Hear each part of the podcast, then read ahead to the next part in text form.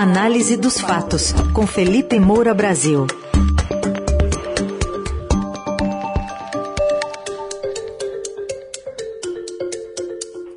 Hoje, destacando um novo embate, um novo capítulo, na verdade, do embate entre Jair Bolsonaro e Alexandre de Moraes e a indicação pelas cúpulas partidárias de Simone Tebet como candidata da terceira via. Mas antes de tudo, queremos saber de você, Felipe, como é que está o tempo no Rio? Se está frio? Bom dia. Salve, salve, Heisen, Carol, equipe do Dourado FM, melhores ouvintes. Está muito frio no Rio de Janeiro para os padrões cariocas, mas certamente menos frio do que em São Paulo. Estou vendo nas redes sociais muitos paulistas, paulistas de touca, é, gorro, luva. Mas já dá para usar cachecol aí? Não, não é para tanto.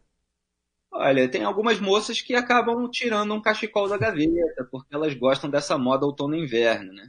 Aproveitam a oportunidade. Muito bem. Bom dia, então, Felipe. Vamos falar então dessa terceira via. A senadora Simone Tebet foi apontada candidata de consenso à presidência da República pelos presidentes do seu próprio partido, Baleia Rossi, do PSDB Bruno Araújo e do Cidadania Roberto Freire. E apesar dessa divulgação do resultado da pesquisa, o dia 24 de maio virou o novo dia D, né, da terceira via? Pois é, é um dia da marmota na terceira via, que vive uma espécie de autopolarização, né, terceira via contra terceira via, é, enquanto se critica e se tem um, um caminho para criticar a polarização entre Lula e Jair Bolsonaro. Mas enquanto você não, não consolida um projeto de país alternativo, com uma chapa bem definida, é, fica realmente difícil é, colocar o bloco na rua. Agora, o Paulo Guimarães foi o coordenador dessa pesquisa encomendada aí pelos caciques é, do MDB, do PSDB e do Cidadania, é, que estavam tentando encontrar um candidato comum. E aí ele disse ao jornal o Globo é, ele disse aos dirigentes partidários, né, segundo o jornal, que o pleito desse ano será a eleição das mulheres e que a figura materna e menos afeita a conflitos de Tebet, Simone Tebet, contaria a favor dela numa disputa polarizada entre Lula e Bolsonaro. Diz também que João Dória apareceu com uma rejeição monstruosa, assim como Lula e Bolsonaro. É, conforme os interlocutores, está escrito na reportagem, o levantamento mostrou que 59% dos entrevistados, ou seja, mais da metade, declararam que a polarização é ruim para o país. Esse número empolgou os três dirigentes. Pois é, é tem todo um caminho de discurso é, que é absolutamente compatível com a realidade a qual a gente está assistindo. Uma disputa entre dois líderes populistas é, que ficam nesse nós contra eles, sem estabelecer projetos para o país, é muito empobrecedor para o debate público e é, é muito empobrecedor para a própria democracia você não ter uma pluralidade de opções e, inclusive, alguém que possa confrontar Lula e Jair Bolsonaro naquilo que eles também têm em comum, que é algo que as duas militâncias não gostam é, de responder. Embora seja difícil alguém ali envolvido também com o MDB e com o PSDB questionar questões a respeito é, de combate à corrupção, mas a figura da Simone Tebet, pelo menos, é, é, é limpa de investigações e condenações, etc., também poderia atuar aí se tiver ali é, essa incisividade. Então, o João Dória, ele fica num embate com o presidente do partido, Bruno Araújo, com a velha guarda ali que é, tenta formar essa coligação com o MDB, é quase como se ele também tivesse o seu próprio Alexandre de Moraes na disputa interna. É, é, é, a gente não sabe direito até onde o João Dória quer ir. Se ele realmente está disposto a ir até o final, já que ele só tem três pontos é, nas pesquisas, ou se ele é, vai, vai chorar, assim como se diz no jargão popular, até conseguir alguma negociação que, que traga uma promessa para ele de alguma vantagem no futuro é, de um apoio numa próxima eleição, de alguma situação dentro do partido, é, porque é uma situação bastante complicada quando você tem muita gente é, tentando formar um, uma outra chapa, sem que o escolhido nas prévias tucanas esteja na cabeça.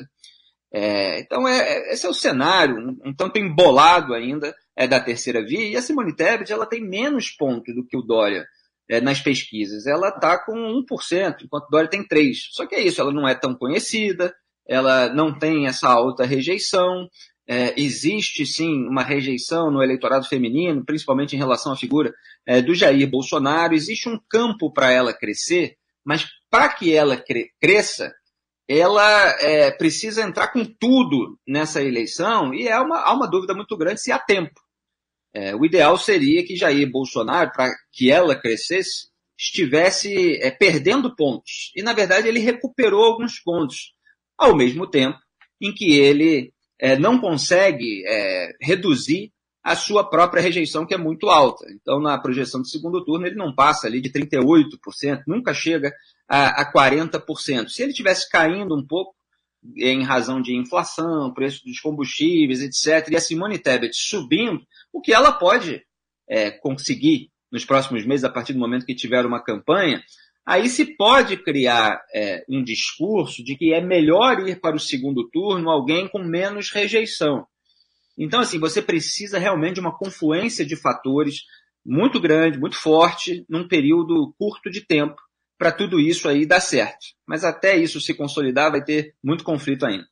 Muito bem, vamos acompanhar então esse próximo dia D, dia 24 também.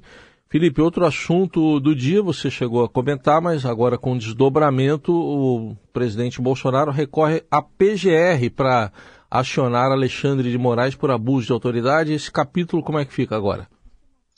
Pois é, é um tipo de marmota com ligeiras modificações. O Dias Toffoli rejeitou sumariamente aquele pedido de abertura de inquérito sobre o qual falamos na coluna de ontem, contra o seu colega Alexandre de Moraes. Era muito evidente que isso iria acontecer, principalmente é, quando o caso caiu com o Toffoli, que foi quem abriu o inquérito das fake news, abriu de ofício, é, houve vício de origem, houve decisões internas para blindar os próprios ministros, tudo aquilo que a gente comentou ontem. Mas se aquele que abriu o inquérito não vai legitimar a atuação do relator que ele próprio escolheu sem sorteio, realmente é algo assim, é, é seria completamente inusitado, principalmente dado o histórico é, de Dias Toffoli. E não há também muita substância nas alegações de Jair Bolsonaro. Então, o Toffoli falou ali que não trazem indícios, ainda que mínimos, de materialidade delitiva. O Bolsonaro poderia ter tomado iniciativas contra o inquérito na raiz, mas aí o inquérito não atingia ainda os interesses dele. Então, na verdade, ele até legitimou aquele inquérito, como eu expliquei ontem, é, que havia sido defendido pelo seu então advogado-geral da União e hoje ministro do próprio STF, André Mendonça. Agora ele recorre à Procuradoria-Geral da República, onde o comando está nas mãos de um indicado dele mesmo, que é o Augusto Aras, uma representação de teor semelhante contra o Moraes e obriga assim a PGR a se manifestar a respeito dessas alegações de abuso de autoridade o Aras tende sempre a ficar do lado do Bolsonaro. Mas, quando isso envolve ministros do STF, ele pode não ficar tão do lado assim.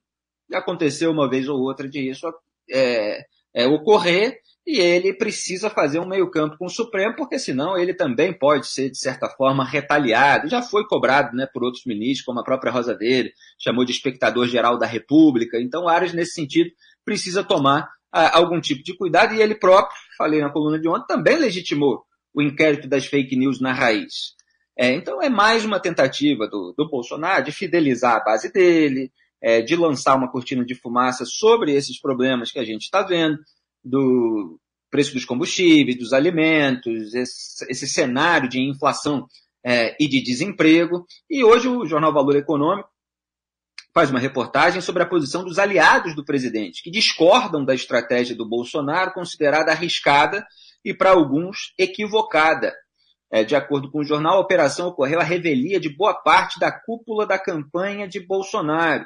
E a AGU teria sido consultado e desaconselhado o presidente a levar a ideia adiante. E até advogados ali mais vinculados ao Bolsonaro, como Frederico Wassef e Karina Kufa, tampouco estavam cientes da mais recente aventura jurídica de chefe do executivo. Quer dizer, todo mundo tirando o corpo fora dessa última barberagem de Jair Bolsonaro.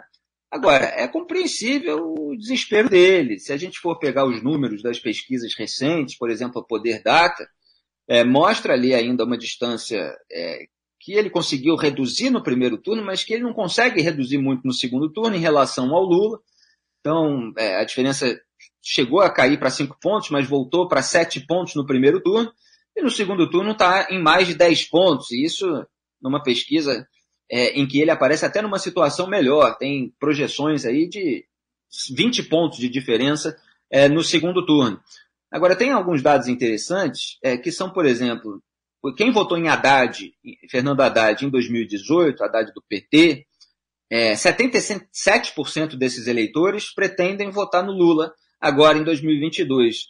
Só que em relação ao Bolsonaro, apenas 61% afirmam que vão repetir essa escolha. E 18% daqueles que votaram no Bolsonaro vão votar no Lula. Quer dizer, o Lula está herdando o voto do Bolsonaro em razão da insatisfação de uma parte do eleitorado com o governo do Bolsonaro, e o Bolsonaro não vai mostrando soluções para os problemas reais dos cidadãos brasileiros nesse momento. Você tem ali outros 11% que pretendem votar é, ou em João Dória, ou em Ciro Gomes, ou na Simone Tebet, no André Janones. É, então, o Bolsonaro está numa situação complicada e ele não está sabendo por onde ir para conseguir ganhar mais pontinhos. É, e, e, claro, quando você faz esse tipo de embate, você pode fidelizar a base, você pode é, ter a celebração ali por parte da claque, todo esse pessoal propagandista que está com o microfone, mas muitas vezes você afasta o chamado eleitor de centro, que não é exatamente uma questão ideológica, é o eleitor moderado, de um modo geral, o eleitor é, que prefere gente mais sensata. É, e você acaba afastando, mesmo no episódio em que ele concedeu a graça, o um indulto individual ao Daniel Silveira, teve gente que falou, não, olha, dessa vez ele foi bem, porque o Supremo realmente é, gera uma impunidade para os corruptos, mas aí condenou o sujeito que fez ameaças, etc. Mas olha, nem aquilo ali pega bem fora da bolha bolsonarista. As pessoas podem até entender que o Supremo tem a sua hipocrisia, que eu aponto aqui é, diariamente, tem mesmo, é, mas é o presidente se associando a um troglodita que faz ameaça, que incita violência, é. que é um desses reacionários aloprados que dão essa margem para que ele possa ter esse tipo de embate com tribunais que, na verdade, é, o ajudam, como, por exemplo, no caso do Flávio Bolsonaro, que teve a sua barra aliviada com a atuação, entre outros, do Cássio Nunes Marques, indicado por ele, e no STJ, do João Otávio de Noronha, que é um poten potencial indicado pelo Bolsonaro ao STF. Aliás, o Congresso promulgou dias atrás a emenda à Constituição que aumenta ali de 65 para 70 anos a idade mínima de indicação para tribunais de justiça, quer dizer, abrindo margem para que o Bolsonaro é, dê esse prêmio ao João Otávio de Noronha, é, indicando no, ao STF se o Bolsonaro for reeleito. É, aliás, falando no Flávio, em relação aí a esse embate é, eleitoral, ele deu várias declarações numa entrevista a uma emissora de TV, sobre as urnas, investindo na desinformação deliberada. É, é, ele disse que não faz sentido insistir com essa loucura de querer manter sigilo quem faz a operação, é, defendeu que as apurações sejam primeiro computadas pelo, pelos TREs, né, que são os tribunais regionais eleitorais, e só depois encaminhadas para o TSE, o Tribunal Superior Eleitoral, para evitar fraude. É, falou que é, os eleitores têm que fiscalizar a emissão do boletim de urna, né, o chamado BU, é, que são impressos no fim da, da votação, para depois comparar ali o resultado com o que for divulgado pelo tribunal, é, que a apuração deveria ser acompanhada por outras instituições com credibilidade, como a, a OAB, só que os BUs, eles já são, depois do encerramento da votação, todos impressos para acompanhamento dos fiscais dos partidos. Tem até um QR Code ali para facilitar essa, essa checagem. É, as mídias lacradas são enviadas por cada zona eleitoral para os TREs. Eles conferem a integridade dessas mídias e transmitem os dados para o TSE, que depois computa. A OAB, o Ministério Público Federal, já trabalham na fiscalização do código-fonte da urna. Então, assim, o, o Flávio Bolsonaro, ele, é, eu não imagino que ele desconheça, ele investe na confusão, faz exatamente como o pai, faz exatamente como a claque, os propagandistas do governo. Aliás, só para fazer uma analogia, hoje de madrugada, eu recomendo a todos que leiam, é, saiu uma matéria na revista The Economist, está lá em inglês, é, mas vamos ver aí se tem alguma tradução, se o pessoal consegue traduzir nas redes, é, para quem não fala, mas é, é ótima. Eu brincava assim disso, e às vezes alguém tinha que fazer uma, uma, um comentário sobre um dia de propaganda bolsonarista em diversos veículos, nas redes, etc. E a The Economist fez em relação à claque do Putin, do Vladimir Putin. Então pegou ali o dia 11 de maio e, e descreveu tudo que é disseminado de desinformação dentro daquela bolha, como se fosse o show de Truman. O título da reportagem é o show de Putin. Então, as pessoas que vivem naquele universo paralelo, elas veem um mundo exclusivamente criado pelo Kremlin. Então, é, é, um, é um dia na vida de um seguidor do, do programa do Vladimir Putin. E parece que o bolsonarismo tenta fazer isso.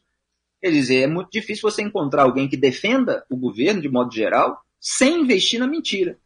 E é isso que Bolsonaro e Flávio é, estão fazendo a respeito das urnas, já se preparando para um eventual cenário de derrota. Ainda que aquela pesquisa que saiu recentemente do Senado, dizendo que a maioria do brasileiro se declara de direita, mas grande parte mesmo, mais de 50%, é o nem, nem, nem, né? Nem centro, nem direita, nem esquerda. Quando direciona muito é. o discurso para a base, o Bolsonaro perde a chance de falar com esses outros. É, você não tem é, todo o eleitorado ideologizado e é preciso deixar uma coisa muito clara. Jair Bolsonaro não é, nunca foi, um representante que encarna completamente os valores e as posições de uma direita republicana. Quer dizer, existe oposição ao bolsonarismo e rejeição ao bolsonarismo dentro do campo da direita.